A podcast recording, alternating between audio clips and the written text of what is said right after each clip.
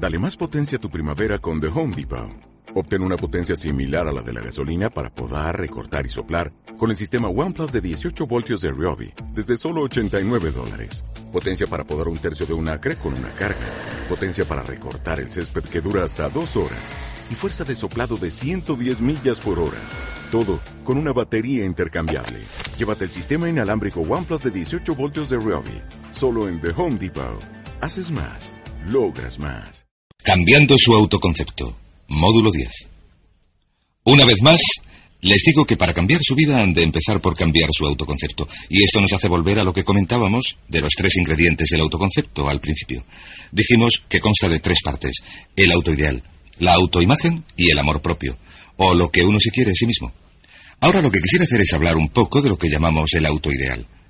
Porque el autoideal es la persona que más le gustaría ser.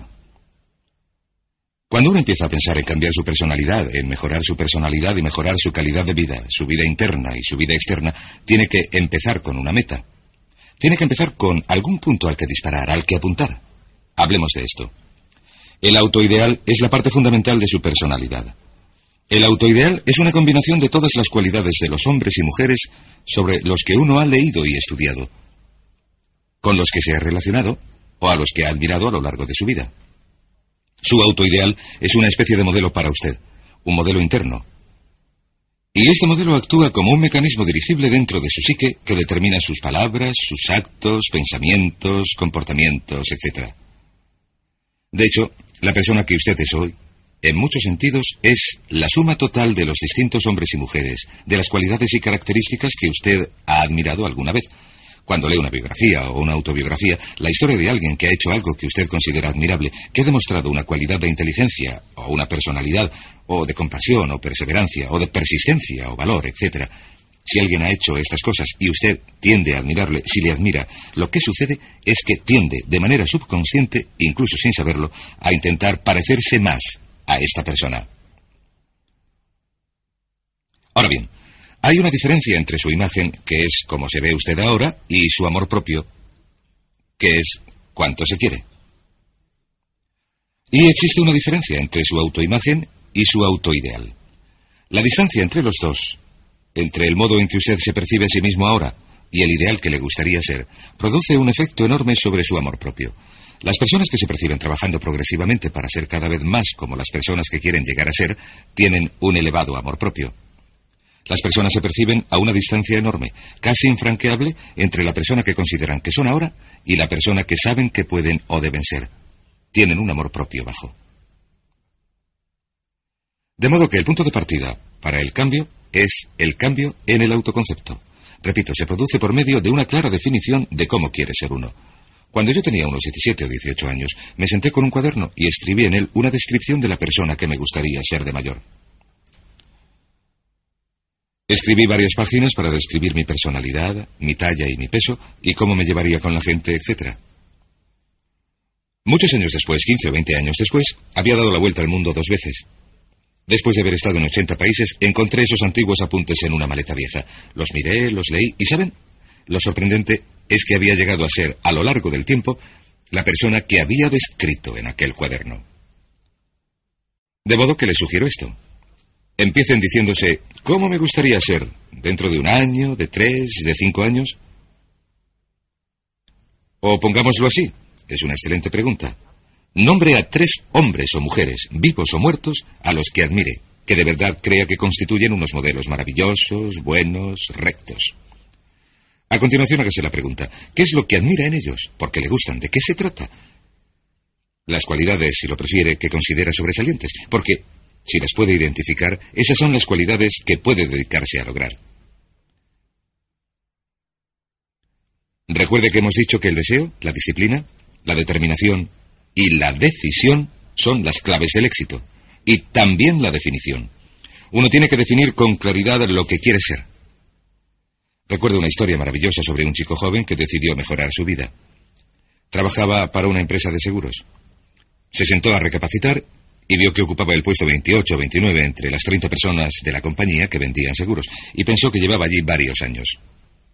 Su vida profesional no iba a ninguna parte, y empezó a mirar a su alrededor y a decirse, ¿a quién admiro? ¿A quién quiero parecerme? ¿Quién sería mi ideal? Y decidió que quería ser el primer vendedor de la sucursal. Así que empezó a observar al primer vendedor, a los dos mejores vendedores de la sucursal, y empezó a estudiarlos, tanto a ellos como lo que hacían. Habló con ellos, le dieron consejos y a lo largo de los dos años siguientes, utilizando este proceso, imitando el modelo de las personas que admiraba, empezó a parecerse a ellos cada vez más. Se vestía como ellos, andaba, hablaba, trabajaba como ellos y estudiaba como ellos. Y con el tiempo se convirtió no solo en el primer vendedor de la sucursal, sino en el mejor vendedor de la región y el primer vendedor de la división, incluso el primer vendedor del país. Y llegó a ser vicepresidente de marketing en una de las mayores empresas de seguros de la nación. Así, sencillamente, estableciendo un auto ideal y trabajando progresivamente para lograrlo. Y bien, ¿cuáles son las etapas? La etapa inicial, como hemos dicho, consiste en cambiar el autoconcepto o cambiar su mente. Para convertirse en una persona nueva o diferente, usted debe percibir el cambio como deseable y también como necesario. En otras palabras, tiene que ver que, si lo hiciera, este cambio sería un cambio útil. Y que en cuanto a lo que quiere ser, tener o hacer, en cuanto a su vida en el futuro, es necesario que haga este cambio si quiere seguir adelante. Les daré otro ejemplo. Un caballero muy conocido de una de las primeras 500 empresas de los Estados Unidos fue nombrado presidente. Procedía del campo de la ingeniería, no tenía ningún don de gentes y estaba muy, muy preocupado por este aspecto de su personalidad. No sabía tratar con la gente. Prefería el tipo de problemas que no le contestan a uno.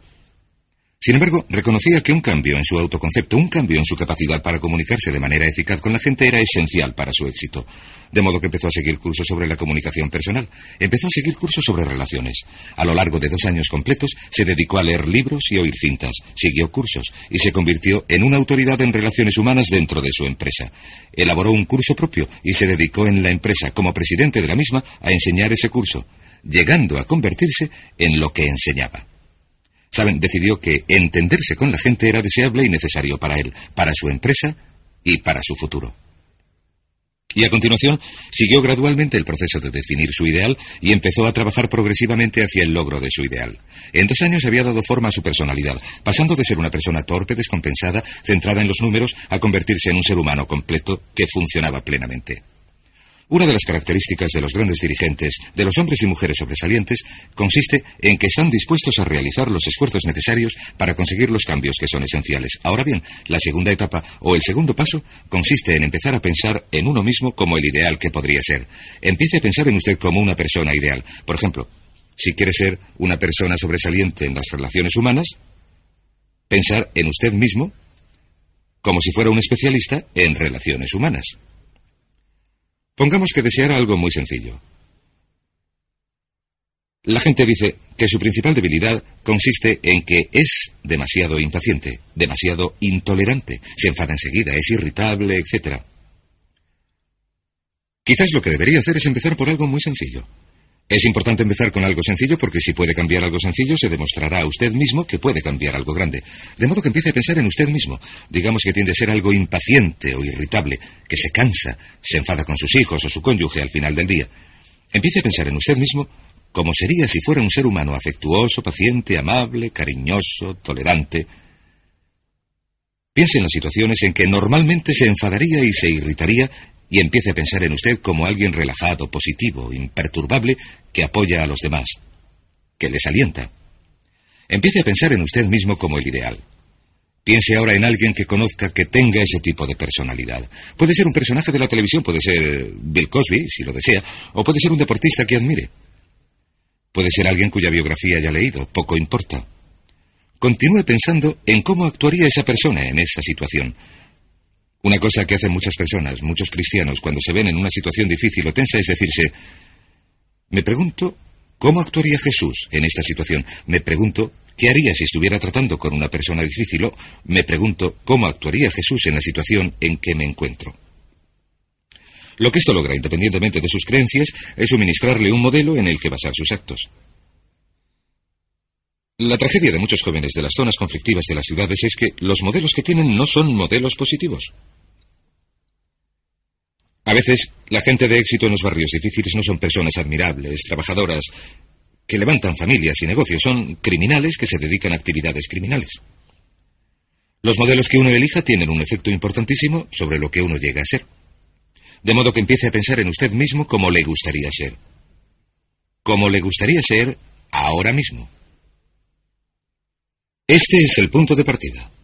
Debido a la ley de la expresión, lo que se imprime se expresa, si empieza a pensar en sí mismo, verá que es casi como hacer girar la rueda de su personalidad. Empieza a convertirse en una persona diferente. El tercer paso consiste en visualizar. ¿Qué significa visualizar? Se han escrito miles de libros sobre la visualización. La más potente de todas las capacidades humanas es la de crear imágenes mentales claras. Verán, a su subconsciente, que es donde se desarrolla toda su programación, lo activan las imágenes mentales combinadas con la emoción. De modo que cuando usted crea imágenes mentales claras, empieza a centrarse en una imagen mental de qué le gustaría llegar a ser. El subconsciente no puede distinguir entre una experiencia real que verdaderamente le está sucediendo a usted y una que se imagine intensamente en la pantalla de su mente.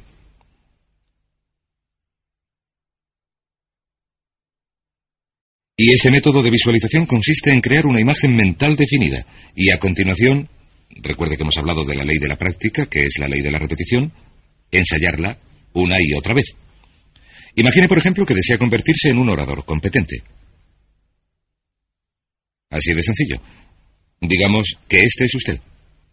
Este es usted y estos son sus ojos. Aquí está su mente consciente. Y aquí la subconsciente. Digamos que desea convertirse en un orador competente. Pues bien, si va y da una serie de discursos y obtiene una respuesta positiva y la gente le dice que su discurso fue bueno y lo hace una y otra vez, por mucho miedo que tenga a hablar en público, si lo hace un número de veces suficientes, irá almacenando memorias hasta el punto en que no le molestará tener que hablar en público. He elegido el acto de hablar en público porque el 55% de la gente preferiría morir a tener que hablar en público. Ponen el miedo a hablar en público por encima del miedo a la muerte. Es uno de los mayores miedos de nuestra sociedad. Sin embargo, ningún niño nace con miedo a hablar en público. Ningún niño llega al mundo con miedo a hablar ante la gente. De hecho, todos dimos nuestro primer discurso en público totalmente desnudos, cabeza abajo y ante una sala llena de extraños, si lo recuerdan. Y desde entonces las cosas han ido a peor para la mayoría de nosotros. Sin embargo, si uno cuenta con una serie de experiencias externas y todas esas experiencias son positivas y están almacenadas como informes positivos en el archivo de la oratoria, digamos que usted siente una enorme ansiedad cuando piensa en hablar ante un público que puede derivarse de cien motivos distintos. Pero empieza a visualizar la pantalla de su mente. Tiene un proyector de bobina continua. Empieza a proyectar sobre la pantalla de su mente una imagen de usted mismo hablando competentemente ante un grupo. Empieza a leer cosas sobre otras personas que hablan competentemente. Lee libros sobre oradores competentes. Ellos nos cuentan cómo lo lograron y lo nerviosos que se sentían. Entonces usted hace un cursillo, empieza a estudiar y aprender a hacerlo. Empieza a aprender cómo preparar el esbozo de una charla y empieza a pensar en usted una y otra vez como alguien capaz de hacerlo. La imagen que proyecta en la pantalla de su mente la acepta el subconsciente como una experiencia real, siempre que la imagine con intensidad. Y esta es la clave, la intensidad de la imagen. Cuanto más claramente la visualice, cuanto más a menudo la visualice, cuanto más emotiva e intensamente la visualice y cuanto más tiempo la visualice, más efecto producirá sobre la mente subconsciente. De modo que en muchos aspectos usted puede cubrir la mitad o tres cuartas partes del camino que le llevará a convertirse en un orador competente y a estar seguro en cualquier situación por el sencillo método de visualizar y proyectar esta imagen una y otra vez. Por cierto, uso el ejemplo de hablar en público por un motivo muy concreto. Es algo que la mayoría de nosotros nos da pánico. Lo que he averiguado es que si puede utilizar estos métodos de programación mental para modificar un temor que le podría retener en la vida, se demostrará a usted mismo para siempre que puede eliminar cualquier duda en cuanto a sus propias capacidades, que puede superarla y llegar a lograr lo que desee. Este es un consejo que he dado a miles de personas. Consiste en esto. Si siente inquietud a la hora de hablar en público, si siente cualquier otro temor, pero uso el de hablar en público porque es el ejemplo que he utilizado, decida ahora mismo superarlo. Hay dos modos de superarlo. Hay un método que garantizo que funciona que se llama Masters. Se estableció como organización voluntaria en 1923 y en esta organización se reúnen grupos de hombres y mujeres. Son grupos pequeños que se juntan una vez a la semana en reuniones de desayuno, comida o cena, y en cada reunión cada persona tiene la oportunidad de hablar. Hay personas con pánico a hablar en público que tras 10 o 15 semanas de participación en estas reuniones son capaces de improvisar un discurso ante un grupo de extraños con tres minutos de preaviso. El sistema Toastmasters funciona. ¿Por qué? Porque cada vez que una persona se pone en pie obtiene una reacción positiva. Recibe correcciones, consejos, aplauso, apoyo. Con el tiempo, lo que uno hace es elaborar una serie de informes positivos en su mente subconsciente que le dicen que hablar en público es fácil. Si quieres ser eficaz en las ventas, en la dirección de empresas, si quieres ser un padre eficaz, si quieres ser eficaz con otras personas, lo único que tiene que hacer es ensayar una y otra vez, ensayar en su mente una y otra vez. Hasta que, con el tiempo, se dará cuenta de que cuando piense en lo que le preocupaba, su nivel de temor disminuirá y su confianza aumentará. Otro método al que puede recurrir si quiere hablar mejor en público es el de Dale Carnegie. Este es un curso estupendo, se llama sencillamente el curso de Dale Carnegie, que de verdad ayuda a la gente a convertirse en oradores competentes. En un plazo entre 10 y 14 semanas se tiene una oportunidad semanal de hablar ante sus iguales. El punto siguiente son las afirmaciones. Aquí nuestra potencialidad es ilimitada. Las afirmaciones son las palabras más potentes que se pueden enunciar. Las afirmaciones se basan en lo que denominamos las tres P's. En el sentido de que con las afirmaciones nos podemos reprogramar de manera subconsciente. Las afirmaciones son declaraciones fuertes, positivas, que uno se dice a sí mismo sobre uno mismo y que uno se cree. Se basan en las tres P's. Son, en primer lugar, personales. Todas las afirmaciones, todas las manifestaciones que uno se haga a sí mismo tienen que tener una forma personal, que hacerse en primera persona. Si uno dice, me gusto, me gusto, me gusto, cuando dice, me gusto, llega al subconsciente directamente. Cada mandato que se hace en primera persona alerta a la mente subconsciente y dice, viene una información de valor, prepárate. Y también positivas.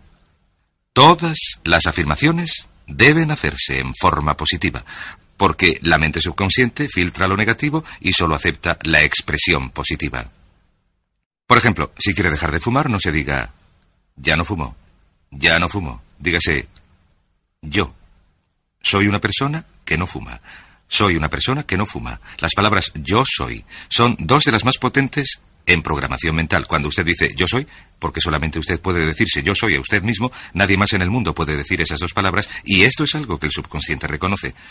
Cuando usted dice yo soy responsable, yo soy responsable, puede llegar a sentir el efecto de estas palabras sobre su mente subconsciente.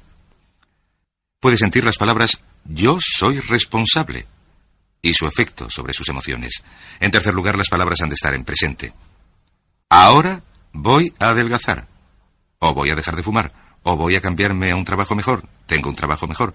Peso X kilos. Gano X pesetas. Gano X pesetas. Sea lo que sea, dígalo siempre en presente. Porque su mente subconsciente solamente puede aceptar un lenguaje que se apoye en el ahora. Esto es muy, muy importante. Cuando programamos la mente subconsciente, cuando visualizamos algo, ha de ser en el ahora. Afírmelo en el presente. Cuando piense en usted mismo cómo le gustaría ser, que siempre sea en el ahora. La mente subconsciente, por cierto, es muy, muy literal. De modo que cuando crea afirmaciones, y se pueden crear afirmaciones para cada meta que pueda imaginar, gano X pesetas, peso X kilos, soy una persona amable y cariñosa, soy disciplinado, trabajador y puntilloso, soy un buen conductor, soy puntual, me gusto, soy responsable, me siento de maravilla, me siento feliz, tengo salud, tengo energía manifestaciones interesantes y las repite una y otra vez. Tengo salud, tengo energía, tengo salud, tengo energía. Puede incluso reforzar la resistencia de su cuerpo ante resfriados y gripes. De esto hablaremos más adelante. A menudo enfermamos porque decidimos enfermar o enfermamos porque dejamos que nuestras mentes y cuerpos se deslicen cuesta abajo. Y podemos ahuyentar un resfriado que ya habíamos atrapado si repetimos la afirmación una y otra vez. Tengo salud, soy una persona sana, soy fuerte, me encuentro estupendamente, me encuentro de maravilla. Así que exprese sus afirmaciones y sus visualizaciones. Cuando cierre los ojos, véase a sí mismo como si ya tuviera esa característica o cualidad ahora mismo. Como ya hemos dicho en relación con la emoción, imagine los sentimientos que acompañarían a la práctica mental. Imagine el sentimiento que acompañaría a la palabra. Cuando diga me gusto, No diga me gusto, diga me gusto, me gusto, me gusto. Imagine que dice soy responsable. Diga soy responsable, soy responsable. En otras palabras, movilícelo, envuélvalo en emoción, haga que penetre en su mente subconsciente como un detonador y el efecto que producirá sobre su personalidad y sobre sus sentimientos será enorme.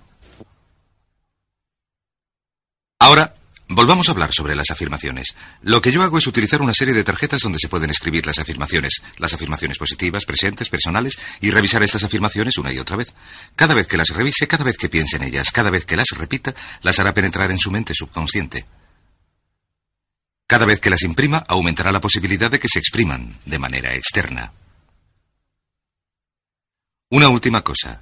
Cuando utilice las afirmaciones, intente que sus palabras y sus acciones diarias sean consecuentes con sus afirmaciones. Intente que lo que diga cuando anda por ahí, las cosas que haga, sean consecuentes con las palabras que se diga a usted mismo en privado. Pues bien, lo siguiente que hacemos es lo que se llama verbalización. La verbalización es hablar en voz alta, manifestar sus afirmaciones en voz alta. Esto se puede hacer de dos maneras. Lo mejor es hacerlo en privado, pero se aumenta el efecto de una afirmación hasta en un 80% o incluso más. Cuando se hace en voz alta, si se dice a usted mismo, me gusto. Pero diciéndolo así, me gusto, me encuentro estupendamente, o me encuentro de maravilla, o soy responsable, o gano 5 millones de pesetas al año. Cuando tuve noticia de este proceso por primera vez, mi meta era ganar el equivalente de 5 millones al año. Me di cuenta de que la única manera en que yo podría llegar a ganar 5 millones consistía en repetir estas palabras una y otra vez. Y sorprendentemente cuando empecé a hacerlo, ni de casualidad ganaba 5 millones al año y tenía muchas dudas en cuanto a si funcionaría. Solamente puedo decirles de todo corazón que sí funciona. Así que verbalícenlo. Otra cosa que pueden hacer es ponerse ante un espejo. Si verbalizan delante de un espejo, se producen dos efectos de manera simultánea. Está el efecto de lo que se puede ver más el de lo que se está diciendo. Y además, si uno pone emoción en lo que está diciendo, cuenta con tres puntos de acceso para una reprogramación del subconsciente que funcionan de manera simultánea. Así que se ponen delante del espejo y dicen, me siento estupendamente. O tengo un aspecto estupendo, tengo un aspecto estupendo. Uno también puede decir, tienes un aspecto estupendo cuando habla su imagen en el espejo. No querrá hacer esto si está en unos aseos públicos con gente a su alrededor porque podrían considerarle un poco raro, pero no obstante, la verbalización es un factor muy importante para hacer penetrar este mensaje en el subconsciente. Recuerden que la clave consiste en que lo que usted puede mantener en su mente de manera continuada, lo puede lograr. La única pregunta es esta. ¿Puede repetirlo tanto tiempo y con tanta intensidad y tan a menudo como para hacer que penetre en su mente subconsciente? Una vez que lo haga penetrar permanentemente en su mente subconsciente, adquirirá un poder propio que, con el tiempo, lo hará penetrar en su realidad en el momento más oportuno y del modo adecuado para usted. Y esto nos lleva al siguiente método, el método. Asuma el papel. Asuma el papel. Asuma el personaje. Verá, uno de los descubrimientos más importantes que hemos realizado en la psicología del comportamiento es que si usted se siente de un modo en particular, sentirá unas emociones particulares y las emociones le llevarán a unas acciones. Hemos hablado de esto antes, de que actuamos de manera consecuente con nuestras sensaciones. Sin embargo, lo que hemos averiguado es que la mayoría no partimos de una sensación de seguridad y de capacidad para lograr nuestras metas. La mayoría partimos de una sensación entre media y negativa. Sin embargo, si uno actúa exactamente como si tuviera una sensación, la acción generará la emoción, al igual que la emoción genera la sensación. En otras palabras, uno puede actuar para llegar a sentir. Esto es muy importante puede actuar para llegar a sentir. ¿No le ha sucedido nunca estar sentado, a gusto y relajado, y que alguien diga, venga, vamos a hacer tal cosa, o vamos a ponernos de pie y hacer tal otra? Usted responde, no, no, no, no, no, no, estoy muy a gusto. Recuerde, está en su zona cómoda. La comodidad es un gran enemigo de la potencialidad humana. Usted dice, no, no, no. Le contestan, venga, levántate y hazlo un poquito. Así que usted se levanta y se mueve un poquito, se empieza a mover, empieza a entrar en acción. Pronto se ha metido de lleno en la acción y se olvida por completo de volver al sofá o a la butaca donde había estado sentado. Puede actuar para llegar a sentir. Puede actuar para llegar a sentir casi cualquier cosa. A esto le llamamos representar.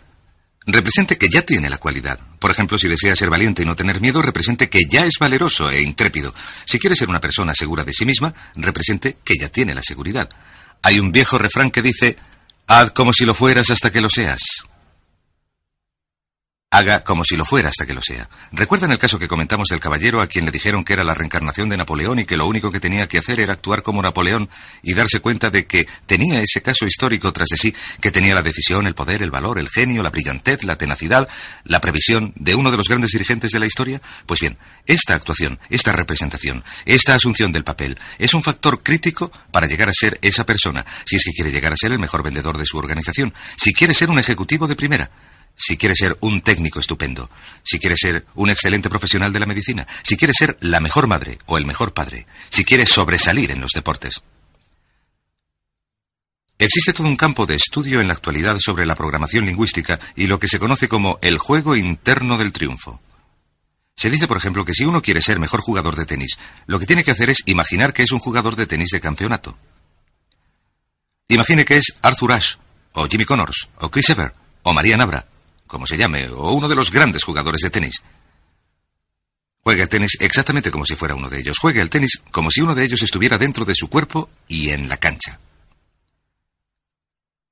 ¿Sabe lo que sucederá?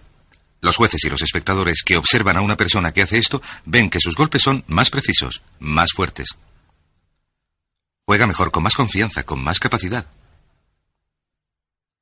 Para los que juegan al golf, otro ejemplo es que si quiere llegar a ser un gran jugador de golf, imagínese que ya lo es. Si quiere ser un óptimo vendedor, imagine que ya es un óptimo vendedor. Hable, ande, actúe como si ya tuviera ese papel. Vístase para el papel. Mírese en el espejo y dígase, ¿parezco un gran jugador de golf? ¿Parezco un ejecutivo, un vendedor o una vendedora? ¿Parezco aquello que me gustaría ser? A estas cuatro cosas las llamamos la baba baba baba. Más bien, debería decirlo así. Va, va. Estas son las claves para un cambio rápido de personalidad. La V significa visualización. Visualice y represente la imagen de la persona que le gustaría ser una y otra vez hasta que su subconsciente la acepte como una realidad. Recuerde, el subconsciente obedece los mandatos del consciente. Si manda el subconsciente, si manda al subconsciente por medio de los pensamientos de su mente consciente, de los pensamientos en los que se concentra, la ley de la concentración, si retiene ese pensamiento en su mente de manera continuada, con el tiempo se afirmará en el subconsciente y adoptará un poder propio. El segundo punto es afirmar. Afirme una y otra vez. Hay personas que dicen que prefieren prescindir del desayuno que prescindir de su afirmación de cada mañana. Háblese a usted mismo en tono positivo. Utilice la charla positiva consigo mismo continuamente. Recuerde que nos hablamos a nosotros mismos a razón de casi 1500 palabras por minuto. Muchas personas se hablan a sí mismas en términos de duda y temor y preocupación y ansiedad. Háblese positivamente. Lo puedo hacer, lo puedo hacer, lo puedo hacer. Repítaselo, lo puedo hacer, lo puedo hacer. Una y otra vez. Aumente su seguridad en usted mismo, aumente su amor propio. Cuando no tenga otra cosa que decirse, dígase me gusto, me gusto, me gusto, me gusto, porque decir me gusto o me quiero amplía su capacidad en todos los aspectos de su vida. Verbalice bien. Hable en voz alta. Asegúrese de que las cosas que se diga en voz alta sean consecuentes con la persona que le gustaría ser y con las cosas que le gustaría hacer. Verbalice y diga me gusto. No diga en voz alta cosas como nunca llego a tiempo, no puedo adelgazar, no consigo dejar de fumar, me gustaría poder hacerlo, etc. Hable siempre en términos positivos y recuerde que prácticamente puede duplicar la fuerza de una afirmación diciéndola en voz alta. Si la dice en voz muy fuerte, me gusto, me gusto, me gusto. Si la dice en voz muy alta con mucha fuerza, se duplica, se triplica, a veces se multiplica, varias veces su efecto. Y por fin, asuma el personaje. Haga como si ya tuviera ese papel. Asuma el personaje. Imagine que le han contratado para representar en un gran teatro el papel de una persona que ha logrado un enorme éxito. Y que en este papel lo que va a hacer es andar, hablar y actuar como si el éxito fuera suyo, como si usted fuera el modelo, como si usted fuera la imagen ideal de la persona perfecta en la que quiere convertirse. Y si anda, habla y actúa en consecuencia, si lo representa, si lo visualiza, lo piensa y lo afirma una y otra vez, esa es la persona en la que se convertirá.